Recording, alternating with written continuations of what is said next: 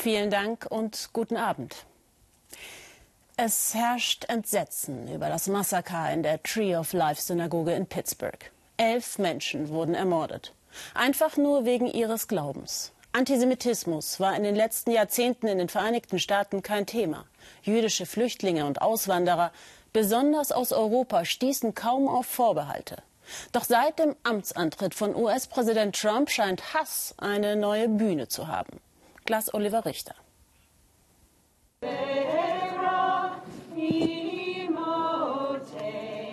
Sie trauern um die Opfer.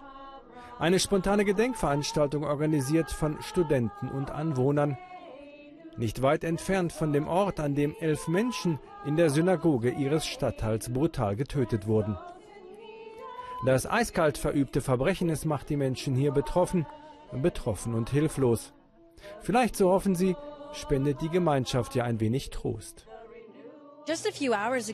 Vor einigen Stunden haben ein paar Freunde und ich überlegt, wir können doch jetzt nicht einfach rumsitzen und nichts tun. Wir dachten, es muss doch etwas geschehen jetzt, auch für die anderen in unserem Stadtteil. So richtig fassen können sie immer noch nicht, was in der Synagoge mit dem Namen Baum des Lebens eigentlich passiert ist. Ein sinnloses Hassverbrechen. Die Leute waren in einem Haus des Gebets und wurden von jemandem umgebracht, der sie wegen ihrer Religion hasst. Das ist eine Sache, an die man doch nicht denkt, wenn man zum Beten geht, dass so etwas passieren könnte.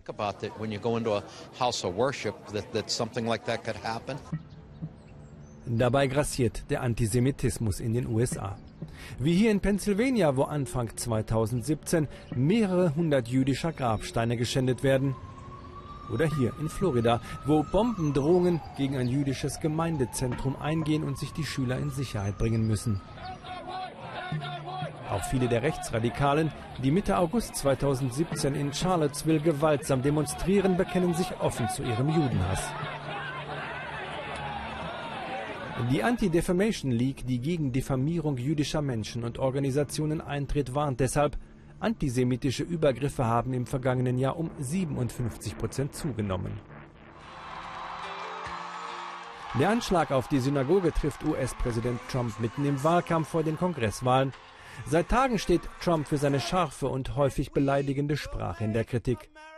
Durch seine verbalen Aggressionen würden bei vielen die Hemmungen fallen, so der Vorwurf, gegen den sich der Präsident immer wieder verwahren muss. Vor Anhängern in Illinois appelliert er an die Solidarität. Wir müssen zu unseren jüdischen Brüdern und Schwestern stehen, um Antisemitismus zurückzuschlagen und die Kräfte des Hasses zu besiegen. Über viele Jahrhunderte sind Juden verfolgt worden. Wir wissen davon, haben darüber gelesen. Menschen jüdischen Glaubens haben viel ertragen müssen. Diejenigen, die sie jetzt zerstören wollen, werden wir zerstören.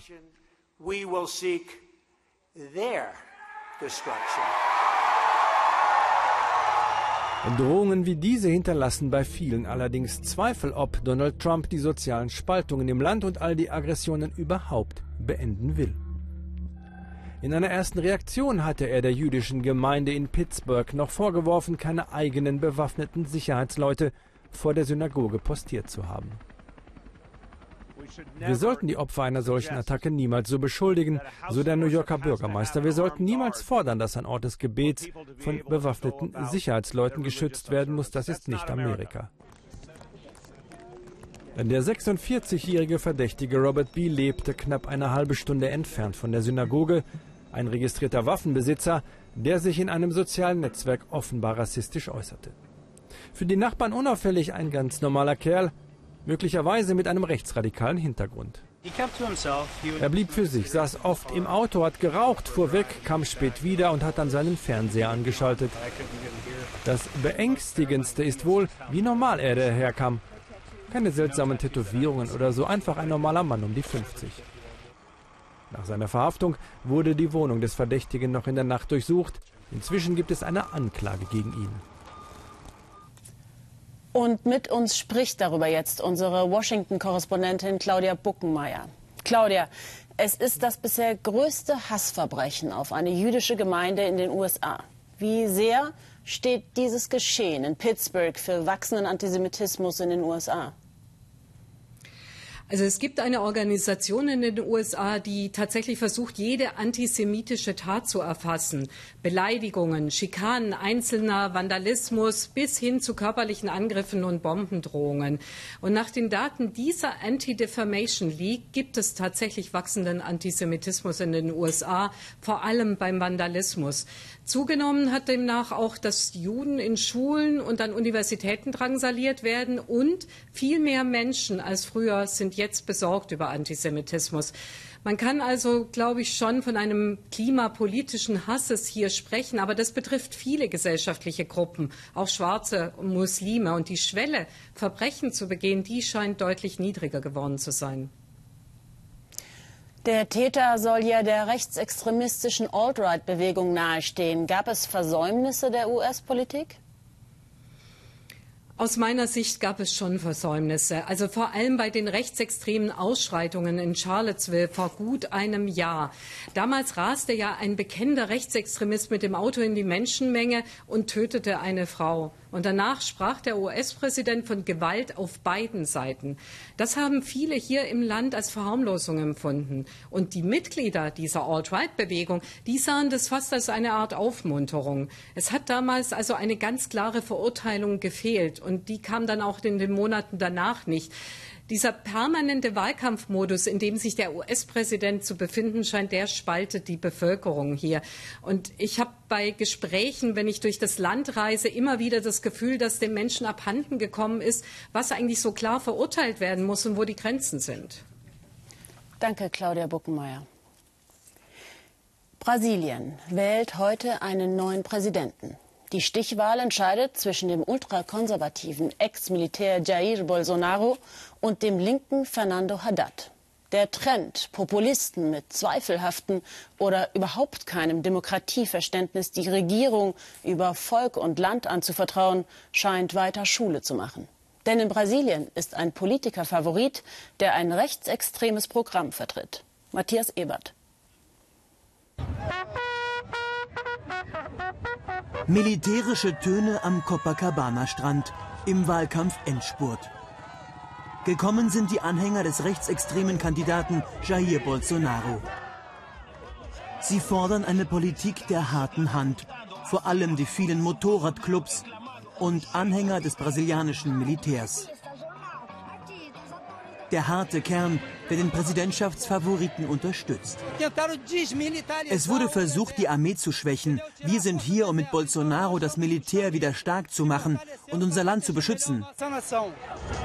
Brasilien erlebt eine Welle des Militarismus, nicht nur in Copacabana, sondern auch im Bundesstaat Goiás im Landesinneren. Besuch bei der Militärschule Vasco dos Reis. Wenn die Soldaten die Klassenzimmer betreten, heißt es stramm stehen. Respekt und Drill sind die Umgangsformen, von denen sich Kommandant Sergio Duarte gute Schulleistungen verspricht. Er leitet diejenigen öffentlichen Schulen, in denen seit einigen Jahren die Militärs das Sagen haben. Die Militärschulen für die Militärangehörigen innerhalb der Kasernen waren sehr erfolgreich. Also hat das Erziehungsministerium den Vorschlag gemacht, dass wir Militärs auch zivile Schulen leiten sollen.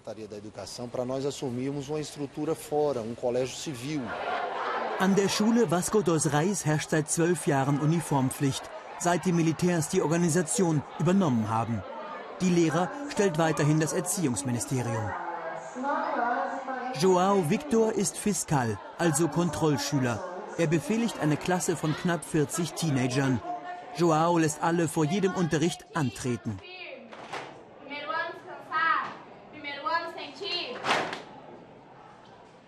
Und er muss den Militärs regelmäßig Meldung erstatten. Es war nicht einfach am Anfang, mich an diese Schule zu gewöhnen, aber mit den Jahren ging es immer besser und jetzt bin ich im Abschlussjahrgang. Was war schwierig für dich? Diese Schule ist viel härter als normale Schulen. Diese Härte kommt bei den Eltern gut an. Die Militärschulen boomen. Das erste Jahr, in dem wir den Schulunterricht auch außerhalb unserer Kasernen organisiert haben, war so erfolgreich, dass danach viele Militärschulen entstanden sind. Mittlerweile gibt es allein in unserer Region 57 Stück. Weil es auf einen einzigen Platz zehn Bewerber gibt, müssen sie sogar losen. Nebenan findet gerade ein Vorstellungsgespräch statt. Dieser Zahnarzt und seine Frau wünschen sich einen Platz für ihren Sohn. Die Kinder müssen wieder mehr Respekt haben vor Eltern und Lehrern und ihr Heimatland ehren. Heutzutage ist es doch so, dass die Kinder Lieder über Drogen und Sex auswendig können, aber nicht mal ihre Nationalhymne.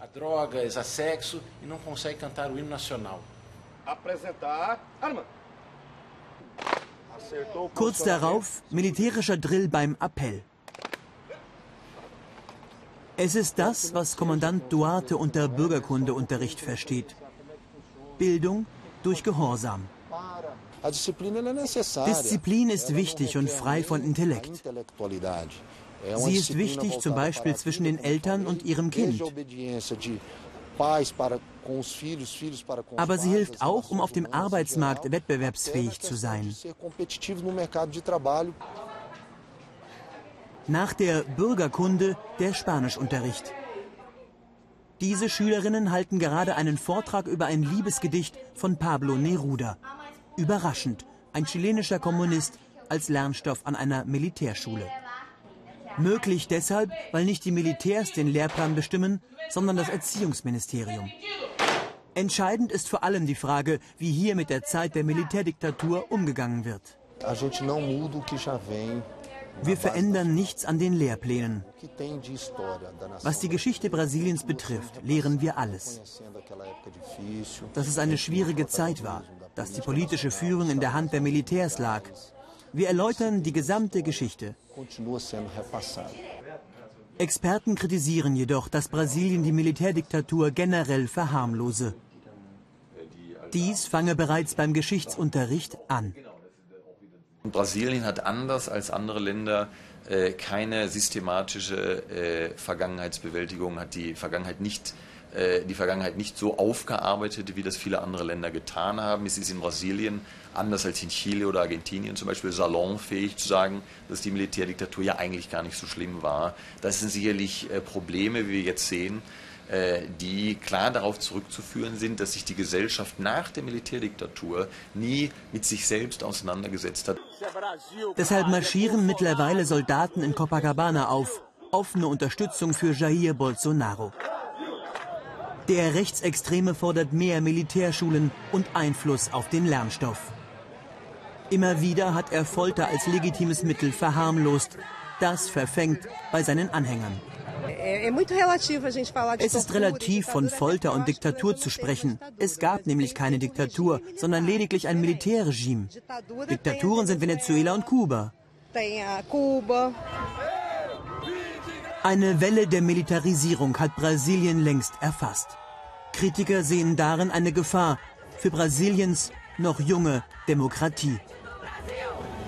Und wie eine sich auflösende Demokratie aussieht, zeigt uns Uwe Schwering. Den philippinischen Präsidenten Rodrigo Duterte als knallharten Law-and-Order-Politiker zu bezeichnen, ist schlicht falsch. Schließlich hat er mit seiner Politik das Leben von Zehntausenden Menschen auf dem Gewissen, die im Verdacht standen, mit Rauschgift zu handeln und ermordet wurden. Auch gegen seine politischen Gegner, Abgeordnete und Richter geht Duterte rücksichtslos vor. Ein neuer Tag und neues Ungemach für die Demokratie der Philippinen. Ein Gefängnis im Süden Manilas, hier wird sie vorgeführt, Leila de Lima, die Frau, die es wagte, den Präsidenten zu kritisieren. Senatorin, frage ich, ist das hier alles nur Vergeltung? Nimmt Duterte persönlich Rache an Ihnen? Das ist Verfolgung, schlicht und einfach, so de Lima, und ja, es sei persönlich. Verhaftung im Februar 2017. Die Anklage Verwicklung in den Drogenhandel. Kaum jemand hält dies nicht für den konstruierten Vorwurf einer gegängelten Justiz, gestützt auf unglaubwürdige, eingeschüchterte Zeugen. Auf Druck des Mannes von ganz oben, der schon im Wahlkampf vor nichts zurückschreckte. Desinformation, Diskreditierung, Rufmord. Meine Kritiker messen de Lima Bedeutung zu. Ihr, die ihr doch die Untersuchung durchgeführt habt, ihr habt die Zeugenvideos gesehen. Ist diese Frau glaubwürdig? Kann sie eine tugendhafte Person sein?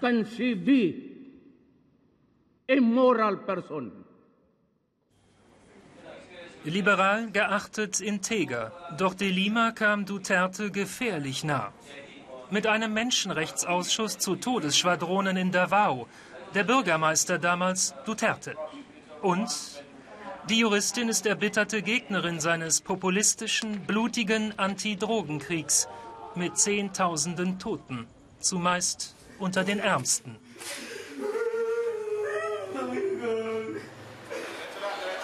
Jetzt wird de Lima durch die Manege geführt. Die Botschaft Abschreckung. Niemand lege sich mit dem Präsidenten an, einem Autokraten auf dem Weg zum Alleinherrscher. Ich bin unschuldig und die Welt weiß es.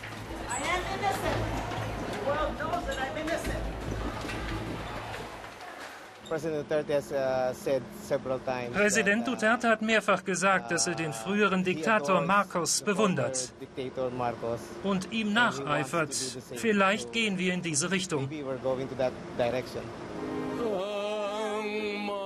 Duterte singt ein Totenlied auf jede Institution der Verfassung, die ihn kontrollieren soll. Volksvertreter, Justiz, freie Presse. Schichtbetrieb. Vor dem Büro von Senator Antonio Trillanes warten Kamerateams auf dessen Festnahme. Einmal war es schon soweit, doch der Ex-Offizier kam wieder frei. Duterte wünscht sich seinen Kritiker in den Knast. Eine frühere Begnadigung wegen einer politisch motivierten Meuterei 2003 sei nicht rechtens, Verfahrensfehler. Trillanes hat sich jetzt hinter Stahlplatten verbarrikadiert, denn mit Dutertes Billigung fliegen dieser Tage viele Kugeln. Wenn die Justiz jetzt einknickt, gibt es keinen Rechtsstaat mehr.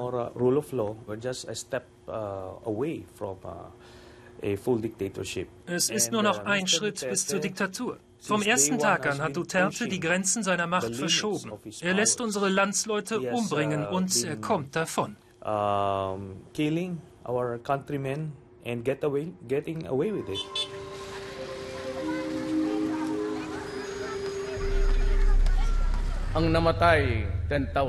Sie sagen, 10.000 Menschen seien tot. Was zum Teufel? Ich sage, macht 50.000 draus. Make it 50.000. Renitenten Juristen droht das Karriereende. So wurde bereits die oberste Richterin der Philippinen aus dem Amt gemobbt von den eigenen Kollegen auf Druck der Regierung. It does not like criticism. Die Regierung mag keine Kritik. Gruppen, die sie als Kritiker einstuft, begegnet sie mit Boshaftigkeit. Und das soll exakt so haften bleiben. Kommt Duterte nicht in die Quere. Oder ihr bezahlt einen hohen Preis dafür. Unbequeme Medien wie die Multimedia-Plattform Rappler überziehen die Behörden mit fadenscheinigen Verfahren, drohen mit Lizenzentzug. Standhafte Reporter wie Pia Ranada werden bei der Arbeit behindert, von Duterte-Trolls bedroht oder als Prostitute bezeichnet. Eine verbale Verschmelzung aus Presse und Prostituierte. Alles, was Duterte tut, steht im Handbuch für Diktatoren. Auf Mindanao gilt schon das Kriegsrecht und wir sind sehr misstrauisch bei allen Versuchen, es weiter zu verlängern. Die Befürchtung, Duterte wartet nur auf die passende Gelegenheit, das Kriegsrecht auf das ganze Land auszuweiten. So hatte schon Ferdinand Marcos seine Macht zementiert, Dutertes Idol. Es folgten 13 Jahre mörderischer Diktatur. Duterte jedoch rehabilitiert den Namen Marcos Marcos Junior, genannt Bonbon, verliert 2016 die Wahl zum Vizepräsidenten. Seitdem ficht er das Ergebnis an. Mit Dutertes Hilfe, der sagt, wäre Marcos Vize, träte ich zurück. Auf die Frage, wie der regieren würde, kommt alles andere als ein Demokratiebekenntnis. Jede Phase unserer Geschichte verlangt nach ihrer Art der Herrschaft, je nach geltenden Umständen. Und da es noch nicht so weit ist, kann ich es unmöglich sagen. Duterte weiß, diktiert er sein Schicksal nicht selbst, muss ihm ein Vertrauter folgen. Nur das garantiert Schutz und vermutlich Straffreiheit. Entweder werdet ihr mich töten oder ich werde euch töten.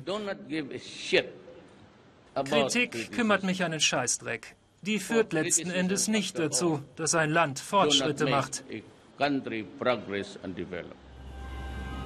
Senatorin de Lima ist vorsichtig. Essen und Trinken lässt sie sich nur von ihren Mitarbeitern in die Zelle bringen. Sie hat Angst. Und sie hat allen Grund dazu. Mit einer ganz eigenen und unaufhaltbaren Kraft haben es die Menschen an der französischen Atlantikküste im Médoc zu tun, der bekannten Weingegend zwischen Bordeaux und La Rochelle. Erosion. Was für die Surfer traumhaft ist, nagt an Strand und Land und raubt Menschen ihr Zuhause. Widerstand steigt direkt los. Sabine Rau. Auf Sand gebaut. Le Signal, die einst stolze Wohnanlage von Soulac-sur-Mer an der französischen Atlantikküste. Eine Ruine, verlassen, verwahrlost. 1965 gebaut war das Meer noch 200 Meter entfernt. Heute sind es noch 10. Das ganze Haus droht ins Meer zu kippen, denn der Atlantik frisst sich Jahr für Jahr tiefer in die Küste hinein. Jacqueline Gandoin hat ihre gesamten Ersparnisse für ihren Traum investiert. Eine Wohnung am Meer. Die 86-Jährige hatte lange gezögert, ob sie es wagen soll, so dicht am Wasser, und holte sich Rat. Ich bin zum Bürgermeister von Soulac gegangen. Ich kannte ihn sehr gut. Er sagte mir, aber nein, Madame Gandoin, kaufen Sie ohne jegliche Sorge. Ich habe ihm geglaubt. Dabei war ich damals nicht mehr ganz jung. Ich hätte es nicht glauben sollen. Nun ja, ich habe immer ein bisschen mit Illusionen gelebt. Das hat mich ganz schön reingerissen. So ist es eben. Das ist alles.